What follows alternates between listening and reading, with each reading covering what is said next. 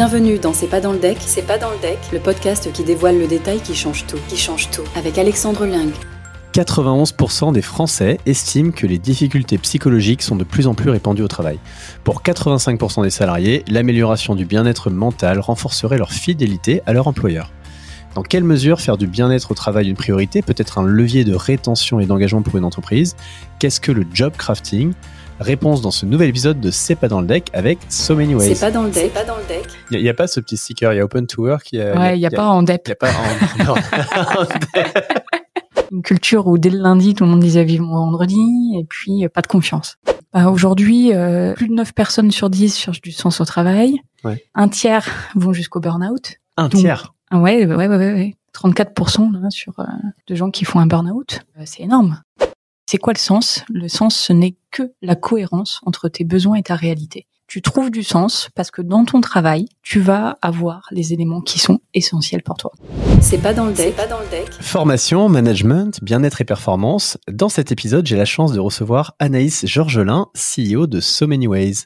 Bonjour Anaïs. Bonjour. Alors Anaïs, je vais commencer simplement, je vais te demander juste de te présenter, nous parler de ton parcours qui amène à la création de So Many Ways parce que c'est euh, assez intéressant. Oui, alors euh, j'ai 34 ans. J'ai démarré ma vie professionnelle euh, vers l'âge de 22 ans. J'ai fait trois jobs en trois ans dans trois entreprises différentes. Wow. Et oui, qui m'ont amené à me poser beaucoup de questions sur le sens du travail. Et donc à 25 ans, j'ai j'ai décidé de me mettre d'abord à mon compte en tant que freelance et puis ensuite de créer ma boîte. La dernière entreprise qui t'a amené à créer ton job, c'était une entreprise dans l'ESS, je crois. Ouais.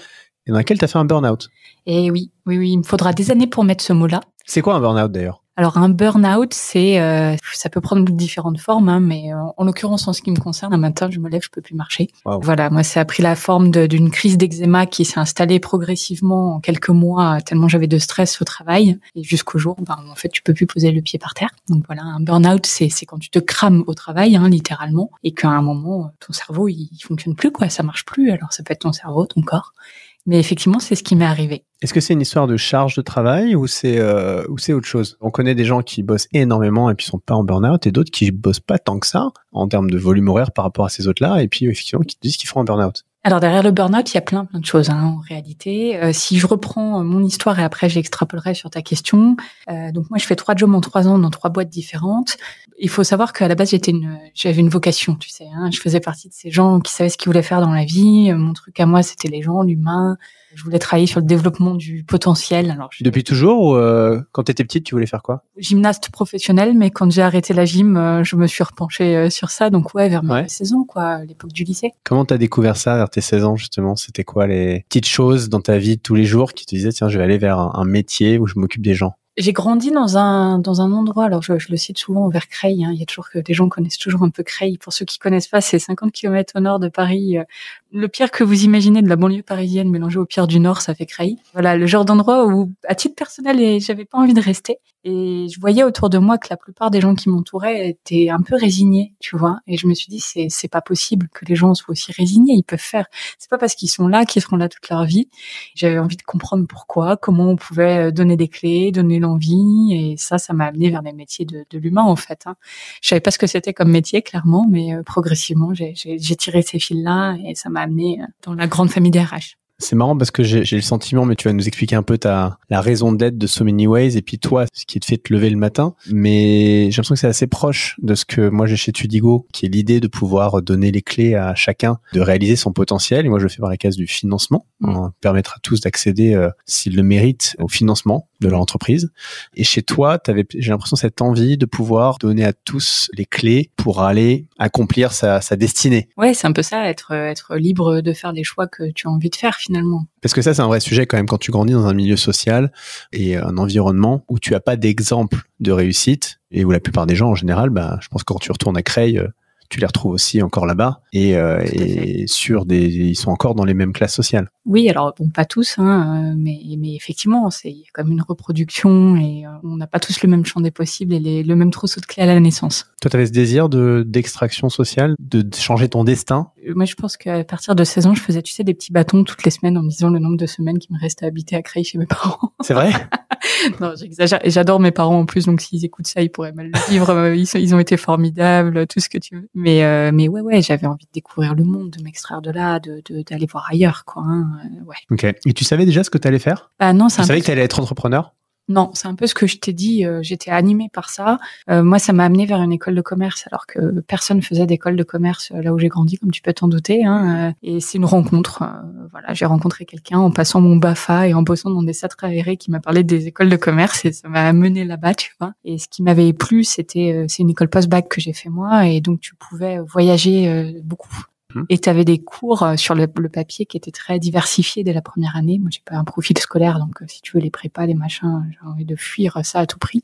Et c'est dans, dans ces études-là que j'ai fait en grande partie à l'étranger, que j'ai rencontré encore euh, plein de gens, que j'ai eu des lectures et que ça m'a mené vers ces sujets de l'humain. J'ai un diplôme d'école de commerce, mais j'ai fait énormément de sociaux, de psycho, enfin de sciences sociales au sens large dans mon cursus, notamment quand j'étais à l'étranger. Et donc, tu as commencé dans les RH C'était tes jobs de départ? Exactement, j'ai commencé dans une boîte de formation euh, digitale en soft skills, hein, donc compétences comportementales, toutes celles que tu n'apprends pas à l'école mais qui ont le pouvoir de changer ta vie, tu vois, mhm. connaissance de soi, confiance en soi par hasard. Et j'étais passionnée, j'utilisais, je, je, je, mangeais littéralement leur contenu euh, de manière boulimique quand j'étais étudiante. Je voulais à tout prix bosser chez eux et je vous ai donné la fin de l'histoire. J'ai fait trois jobs en trois ans, donc ça veut dire qu'est-ce qui s'est passé? bah, Dans cette boîte-là, j'ai trouvé une culture d'entreprise qui me convenait pas. Pour le coup, ça veut pas dire qu'elle est bonne ou qu'elle est mauvaise, hein, mais euh, un manager qui était un super expert, donc euh, il était le meilleur commercial de la boîte. Il est devenu chef, mais il était meilleur commercial que manager. Une culture où dès le lundi, tout le monde disait vivement vendredi, et puis euh, pas de confiance. C'est-à-dire si tu es en retard, on t'engueule. En revanche, si tu comptes pas tes heures le soir, il y a personne pour te dire bravo. Donc bon j'avais quitté Cray pour retrouver un univers du travail que j'espérais enthousiasmant et je trouvais que c'était un peu gris, un peu triste, donc je suis partie. Euh, voilà. Après, au milieu, mm. je suis retournée au Mexique, euh, mais je me suis beaucoup ennuyée dans le job que j'ai trouvé là-bas. Je, vous passe les détails et en quête de sens finalement, parce que c'est ça. J'ai rejoint une entreprise sociale. Je faisais plus du tout des RH. J'étais dans la finance carbone. J'étais pas sur un poste RH. J'étais sur un poste de développement business. Donc le grand écart. Tu vois, j'ai fait un peu cette erreur de débutant de jeter le bébé avec l'eau du bain parce que mon premier poste n'était pas adapté à ce que je cherchais dans l'entreprise et donc j'ai cru que c'était pas le bon métier pour moi alors qu'en fait c'était juste pas la bonne boîte. Et dans cette boîte qui euh, prétendait sauver le monde, euh, où je pensais trouver du sens, c'est là que j'ai trouvé les pires managers de ma vie. Et c'est quoi un mauvais manager? Et par opposition, c'est quoi un bon manager selon toi? Ouais, après il y a, y, a, y a mauvais et toxique. le, le premier, euh, c'était une très bonne personne, quelqu'un que par ailleurs j'estime beaucoup, qui a plein de compétences. C'est juste bah, qu'on sent qu'il n'est pas fait pour le métier. Ça l'emmerde, on va dire des choses, d'écouter les gens, d'être là, de passer du temps avec eux, de les accompagner dans leur développement. Et je veux dire, c'est pas mal en soi. Hein. Pourquoi il s'est retrouvé là du coup? C'est assez classique dans les boîtes. Je pense que les gens qui nous écoutent euh, voient très bien ça autour d'eux. T'es bon en expert, tu deviens chef. Mhm. Sauf que c'est pas pareil. Lui, c'était un exemple, c'était un commercial, d'être un excellent commercial que d'être un excellent manager. Et tu penses qu'il avait voulu être manager ou on l'a catapulté là parce qu'il était très bon et donc on s'est dit bah tu vois tu, tu deviens le manager. Moi j'ai cette euh, problématique hein, chez Studio, j'ai remarqué beaucoup que les gens en fait imaginent l'évolution professionnelle vers bah tu vas devenir manager et ils le voient beaucoup en vertical comme ça. Alors qu'en fait il n'y a pas que ça. Effectivement, tu peux être très très bon dans un job, notamment la partie commerciale, ça c'est assez mm. classique là-dessus. Pour le coup, pas être un bon manager et inversement, un bon manager et un bon manager de commerciaux est pas forcément le meilleur commercial de la boîte. Exactement. Bah, tu as vraiment ce truc, euh, nous les Français, on est particulièrement bons là-dedans, d'en viser uniquement la, la, carrière ascendante, tu vois. Donc euh, réussir, c'est devenir chef. Tu vois, dans d'autres cultures, l'expertise peut être tout aussi valorisée, mais nous, on, vient de loin, les Français. Chez les Français, on a ce, cette culture du statut, tu penses, beaucoup plus? Oui, on fait... des gens très attachés on à ça. On n'est pas les seuls, hein, mais euh, on fait partie quand même des modèles d'entreprise où pour évoluer, faut devenir chef pour hmm. évoluer en termes de salaire, en termes de reconnaissance sociale. Euh, là, il y a plein de boîtes. Alors dans la tienne, la mienne, on reste à une taille où on peut encore euh, jouer sur ça, mais des grosses entreprises où toutes leurs grilles sont construites pour évoluer. La seule manière de gagner en salaire et en reconnaissance, du coup, parfois pour les gens, c'est de devenir manager. Hmm. C'est problématique parce que du coup, tu as des gens qui sont d'excellents, je sais pas, par exemple dans, dans la tech, dans la cybersécurité, qui sont d'excellents dans les assurances, qui sont d'excellents experts, et euh, on les pousse à devenir manager ou ils veulent devenir manager parce que c'est la seule manière d'évoluer euh, en termes de salaire. Euh, et ils sont mauvais managers et la boîte après manque de gens en expertise. Donc on a tout faux partout. Et eh oui, exact.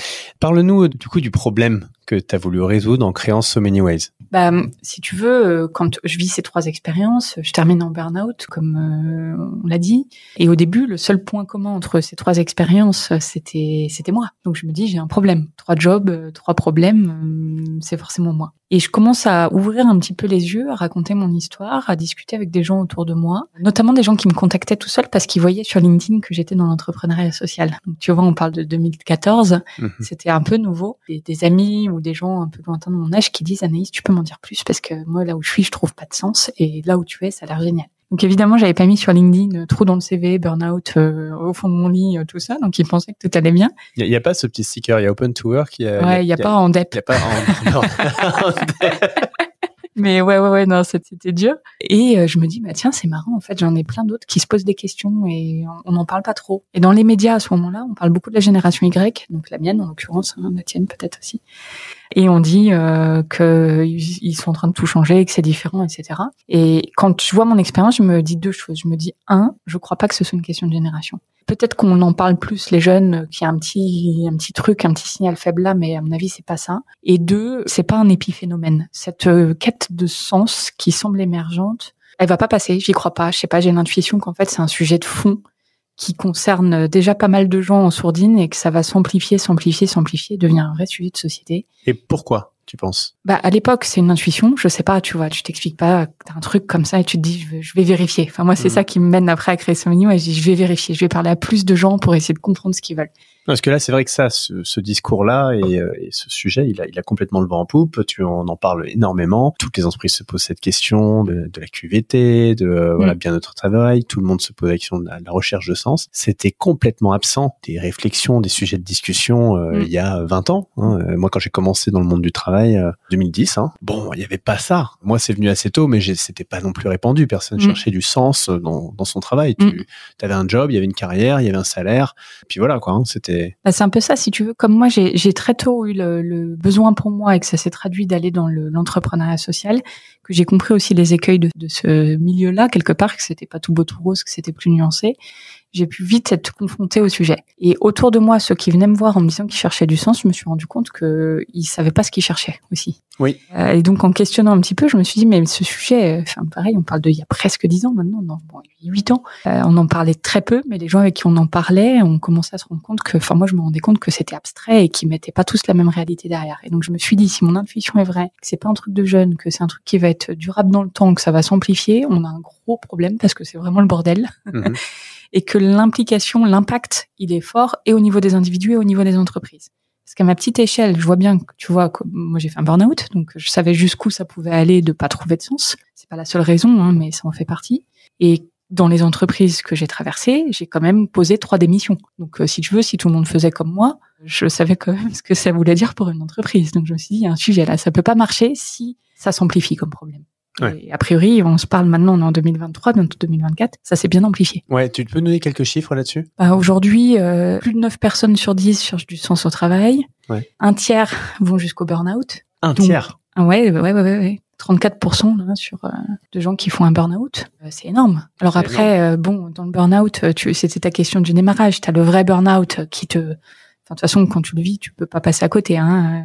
Et puis après, tu as l'état de fatigue, de as parlé de santé mentale, tu as tous euh, ces signaux qui vont pas jusqu'au burn-out. On peut utiliser parfois le mot un peu euh, mauvais escient quelque part, mais qui traduisent malgré tout un gros mal-être. Mmh Comment t'expliques que c'est plus le cas aujourd'hui euh, qu'avant? Je pense que c'est une question que je pose souvent dans mes interventions à, mes, à mon auditoire. Est-ce qu'il y en a plus ou est-ce qu'on en parle plus? Et il y a un peu des deux. On en parle plus parce que c'est davantage autorisé. Hein. Tu vois, moi, si je prends, je viens d'une lignée d'agriculteurs bretons, euh, si j'ai grandi à Creil, euh, je peux te dire que la question de comment ça va dans ta tête, euh, tu te la poses pas. Et si jamais tu vas pas bien, surtout, tu n'en parles pas. Déjà, mhm, mhm. on parle de ça une ou deux générations en dessous de nous. On se posait moins de questions en fait avant, c'est peut-être ça. Les gens se posaient moins de questions. Je pense qu'on s'en posait un petit peu moins parce que le, champ des possibles était beaucoup moins vaste. Et avoir le choix, c'est aussi ouvrir la boîte de Pandore des questions. Hein. Et que deux, c'était moins autorisé. T'allais pas dire euh, je vais pas bien. Mm-hmm. Maintenant, on se l'autorise plus. Et c'est bien parce que c'est aussi en parlant qu'on peut résoudre les sujets. Donc, euh, on en parle plus. Et il y en a aussi un peu plus. On a parlé de la raison d'avoir plus de choix. Il y a aussi un autre, euh, si on doit en citer deux, hein, ton petit téléphone hein, qui fait que tu déconnectes jamais. C'est vrai. Et donc la, la charge cognitive qu'on a aujourd'hui rend la prise de distance, qui est pourtant salutaire, difficile. Et donc, quel est le problème auquel répond So Many Ways? Parle-nous euh, de, ce concept de job crafting euh, comment ça répond à, cette problématique-là? Ben nous, on cherche à adresser euh, cette quête de sens, hein, enfin répondre au problème du sens au travail. On se l'a dit, 9 personnes sur 10, un tiers qui va jusqu'au burn-out, c'est trop, c'est clairement trop. Ça a des impacts hyper forts au niveau individuel et collectif. Au niveau individuel, c'est sur le stress, l'épanouissement, la santé mentale, enfin tout ça au niveau de l'entreprise, euh, un impact sur le désengagement, sur les taux de turnover, hein, des choses que, in fine, ont un impact sur la performance. Ouais. Donc, euh, on est face à un problème qui crée des problèmes de part et d'autre. Donc, le résoudre apporte du bien-être de part et d'autre. C'est Mhm. pas, euh, on gère les individus, on gère les entreprises, quoi. C'est l'un euh, égal l'autre. Et après, la question, c'est comment on y répond. Le job crafting, c'est Voilà. une méthode pour y C'est une de vos méthodes, voilà, parce qu'il y a d'autres méthodes que vous avez incorporées à So Many Ways. Bah, nous, c'est un peu le, le- nous, c'est le cœur de comment on fait. Mais euh, tu vois, il pourrait y avoir plein de manières de répondre à la quête de sens. Nous, on pense que pour le faire, il faut d'un côté donner les clés à l'individu pour qu'il puisse comprendre ce- dont il a vraiment besoin. On en parlait, hein, mais si je te demande comme ça, qu'est-ce qui fait sens pour toi, euh, Alexandre? De but en blanc, euh, si t'as pas un petit peu de matière, tu sais pas forcément. Donc en fait, vous faites de la, parce que c'est vrai que moi, moi, je pose la question beaucoup aux gens et en entretien, je leur demande euh, qu'est-ce qui te fait te lever le matin? Si tu viens demain, euh, pourquoi tu le fais? Ils comprennent pas parfois. Pourquoi Ouais. demande Bah, Je sais pas, je suis en train de postuler, donc euh, non, non, mais je te, c'est vrai, c'est important en fait. Ouais. T'es sûr que tu veux venir ici? Pourquoi? Et pourquoi tu veux venir ici? Et j'ai remarqué que les, notamment chez les commerciaux, les meilleurs que j'avais, ils avaient une raison de venir au boulot qui allait plus loin que leur salaire. Parce que les commerciaux, bon, ils vont avoir un système, par exemple, de primes, de variables. Et ceux qui, qui faisaient les meilleurs scores, c'est parce qu'en fait, euh, la prime puis le travail avait un vrai sens pour eux. J'en ai un, Mathieu, tu vois, typiquement, euh, bah, lui, il le fait parce que il, il soutient sa famille, enfin, il s'occupe de sa famille, il crée une, il achète des immeubles, et il investit avec comme objectif euh, d'être euh, libre. Il a ce, je pense, de son parcours, hein, il, il a ce truc de vouloir être, euh, de, de pouvoir vraiment assurer un toit. Donc pour lui, en fait, le job et ce qui touche à la fin du mois, bah, c'est pas juste des restos, des sorties et puis un peu d'argent, c'est c'est autre chose. C'est c'est la vie, quoi. C'est la vie, c'est c'est c'est tout son cercle familial, euh, c'est la liberté, c'est des valeurs. Et euh, sans étonnement, en fait, il est euh, il est beaucoup plus engagé, il bosse beaucoup, hein, et très intensément, et, voilà. Mais mais il est pas proche du burn-out parce qu'il y a du sens. Bah, justement, d'ailleurs, euh, le sens protège du burn-out. Hein. On boucle la boucle, hein, mais quand tu trouves du sens, t'es moins sujet au burn-out. Ça veut pas dire que tu peux pas le faire parce que parfois tu te crames par surengagement et c'est pas bien non plus, mais ça t'en protège bien. Et du coup, bah, peut-être pour reprendre ça avec ton exemple, hein, il y a quelque chose qui est important, c'est que tu, c'est quoi le sens? Le sens, ce n'est que la cohérence entre tes besoins et ta réalité. Tu trouves du sens parce que dans ton travail, tu vas avoir les éléments qui sont essentiels pour toi. Et une fois qu'on s'est dit ça, on s'est tout dit. C'est pas un truc de jeune, c'est pas un truc de bobo. Ce qui fait sens pour toi, c'est pas la même chose que pour moi. Mhm. Et ça peut être très simple. Tu peux nous donner un exemple sur deux personnes qui ont a priori le même poste. Je te prends deux analystes financiers, par exemple. Ok, en tu dis go. Comment est-ce que euh, So Many Ways va les aider? Va nous aider, va aider le manager, euh, Mm. les dirigeants à justement donner du sens et puis euh, tu vas nous tous les autres bénéfices que ça génère aussi euh, pour la performance de l'entreprise. hein. Mm. On va t'aider à réfléchir à ce qui fait sens pour toi, à le définir, à le préciser.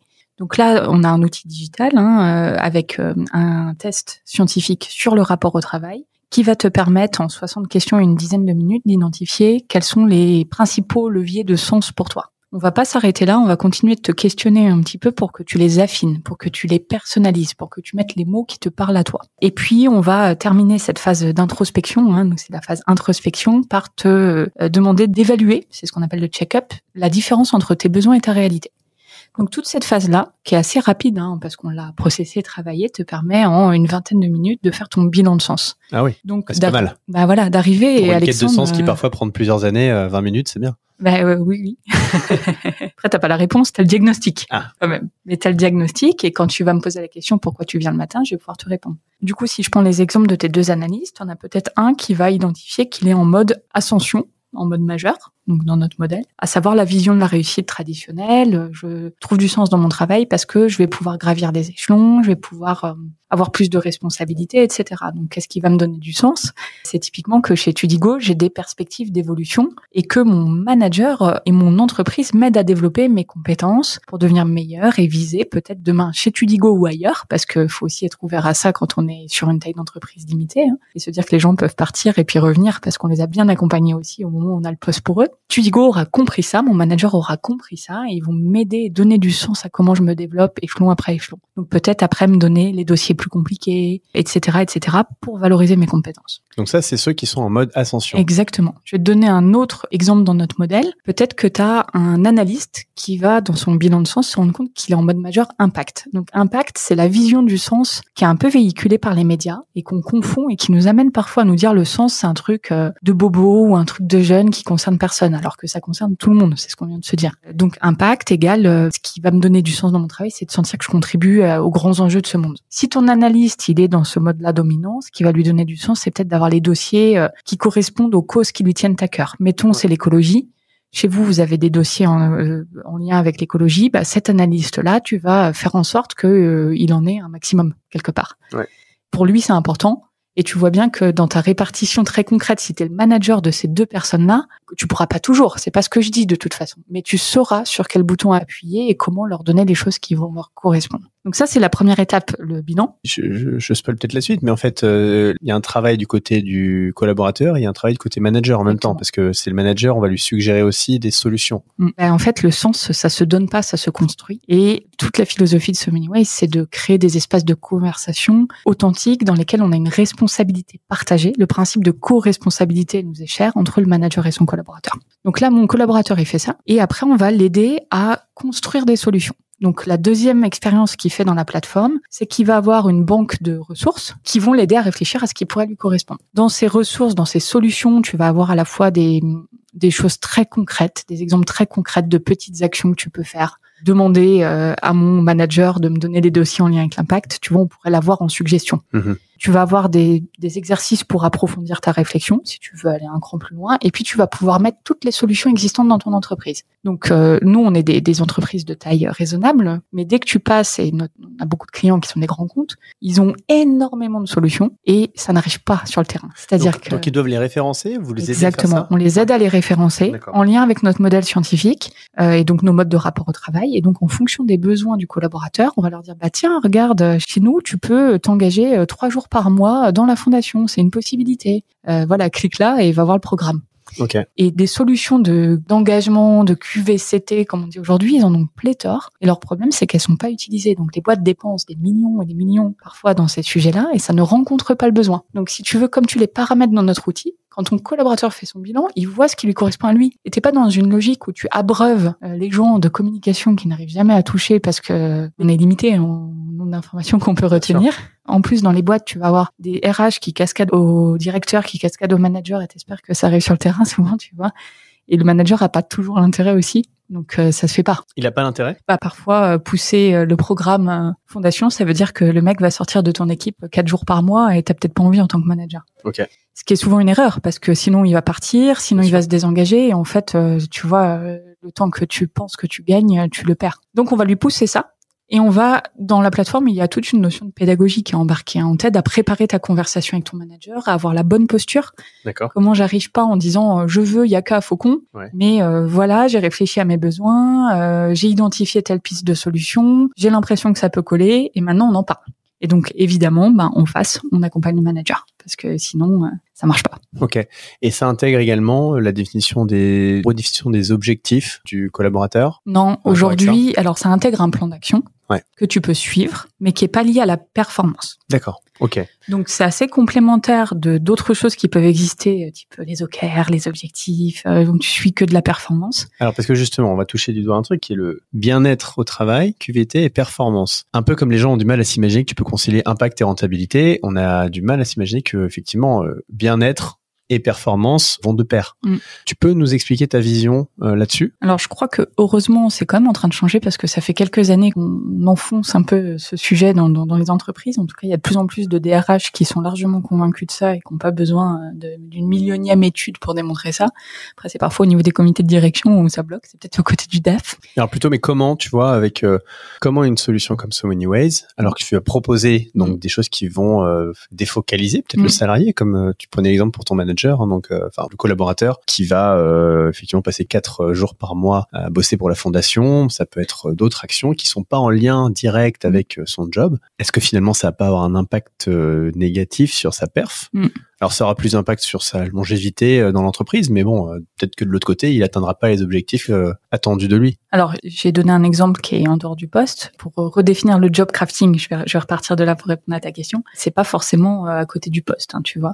Donc, le job crafting, c'est un concept scientifique qui vient des États-Unis, du Canada, qui est un peu émergent chez nous. C'est la capacité d'agir sur son travail pour y trouver plus de sens. Donc, c'est comment moi, en tant que collaborateur, je façonne, je design mon emploi pour qu'il corresponde davantage à mes besoins, mes aspirations, mes compétences. Et donc, le job crafting, l'impact, c'est 92% des salariés qui ont job crafté ont moins de stress au travail, ont plus d'épanouissement au travail, et 100% des entreprises qui l'ont mis en place constatent une augmentation de la loyauté et de la performance. Hmm. Euh, Il y a d'autres études qui sont sorties assez récemment. Nous, on est trop contents parce que ça fait des années qu'on dit ça et là, les, les scientifiques s'en emparent, qui dit que le premier facteur qui impacte la performance, c'est le sens. Ouais. Et si tu veux, on peut, on peut sortir plein d'études, mais on peut aussi se ramener à, à notre expérience personnelle, à tous et à toutes. À quel moment tu as été le meilleur? C'est l'histoire de ton commercial, c'est quand tu as du sens. Bien sûr. Donc en fait, tu peux te dire ce que tu veux, mais ton salarié qui ne trouve pas de sens dans ce qu'il fait, il trouvera plein de stratégies pour pas être au niveau que tu attends en termes de performance. Et peut-être qu'il sera euh, dans la norme de ta performance parce qu'il est particulièrement bon. Donc en faisant pas grand-chose, en trouvant pas de sens, ça marche. Mais ça veut dire que s'il avait du sens, il serait encore au-dessus. Oui, c'est comme cet élève qui a des facilités à l'école et puis euh, bon, il passe très bien jusqu'au bac, mais bizarrement, il va jamais très très loin parce qu'il n'a pas trouvé de sens à bosser. Exactement. Donc si tu veux ce lien, je t'ai sorti l'étude du MIT, etc. Il y en a, il y en a plein d'autres. Elles vont toutes dans le même sens. C'est et rappelons-nous à nos, nos vécus personnels. Je trouve du sens. Je suis plus engagée. Je suis plus loyale. Ça veut pas dire que je partirai jamais. Tu vois, je t'ai donné aussi volontairement cet exemple de la personne qui veut des perspectives d'évolution. À un moment, elle l'a pas chez toi.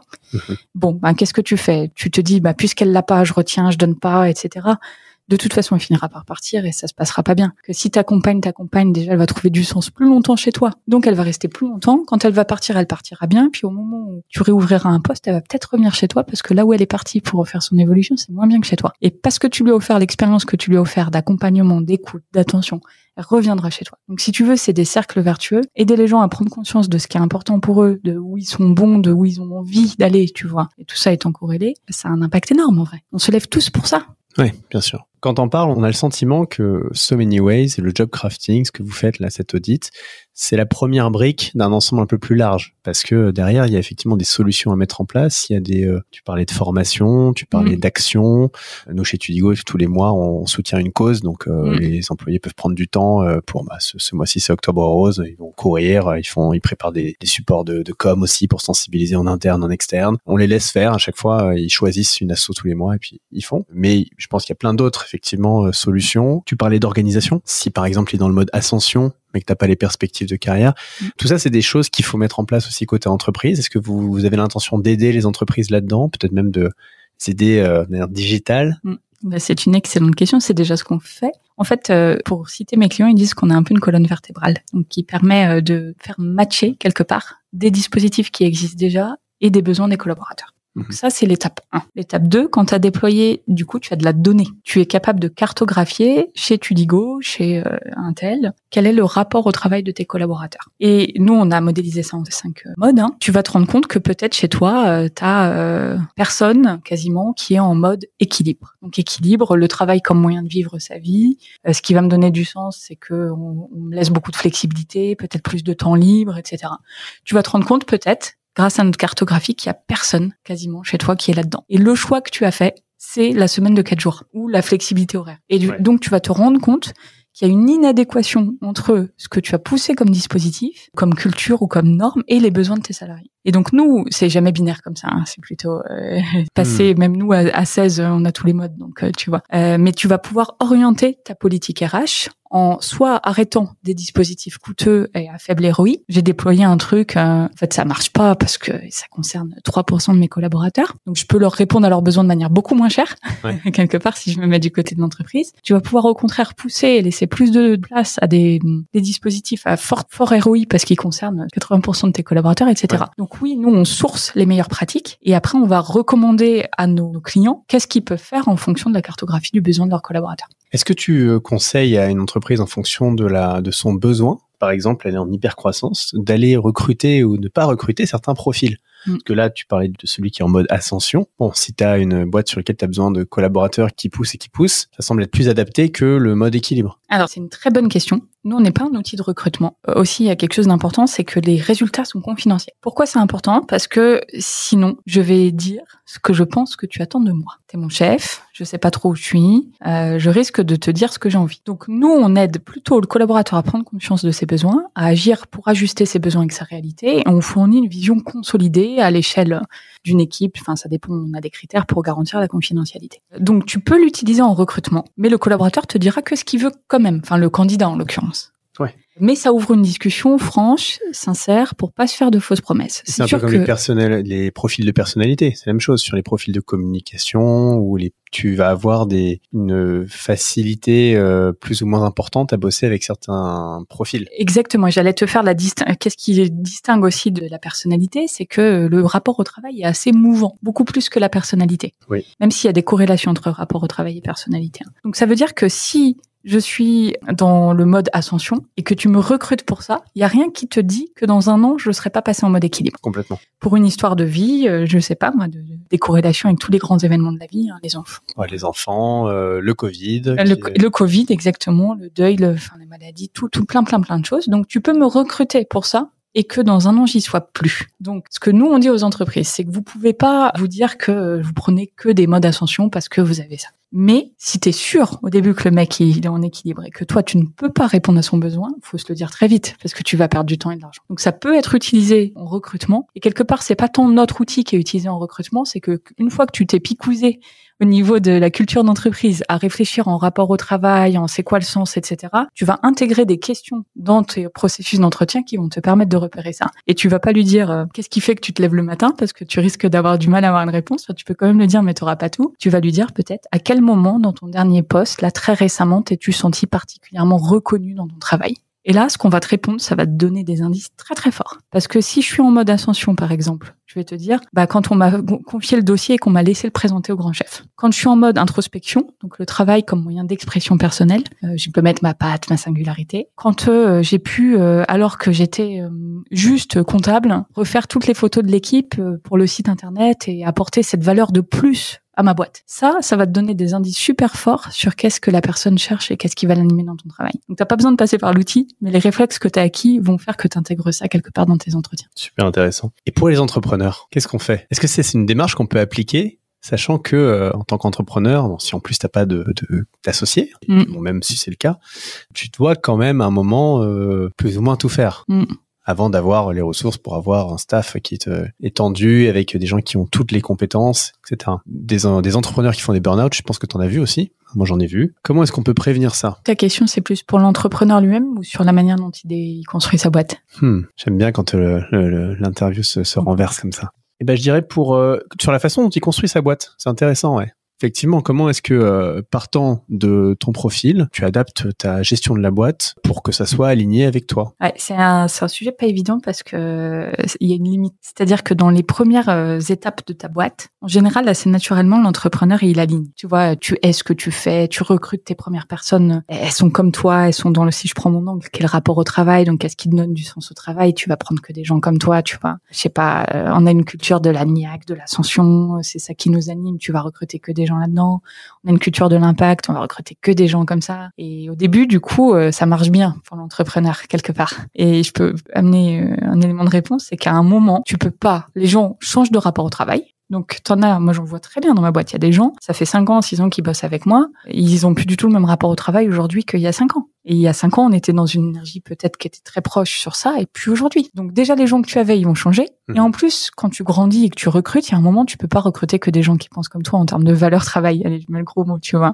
Et là, ton entrepreneur, il peut se retrouver en difficulté. Euh, il peut se retrouver en difficulté parce qu'il comprend pas les comportements de ses collaborateurs, parce que il sait pas quoi faire de tout ça, et ça peut, in fine, euh, lui-même le mettre en, en burn-out de j'en peux plus des gens, tu vois.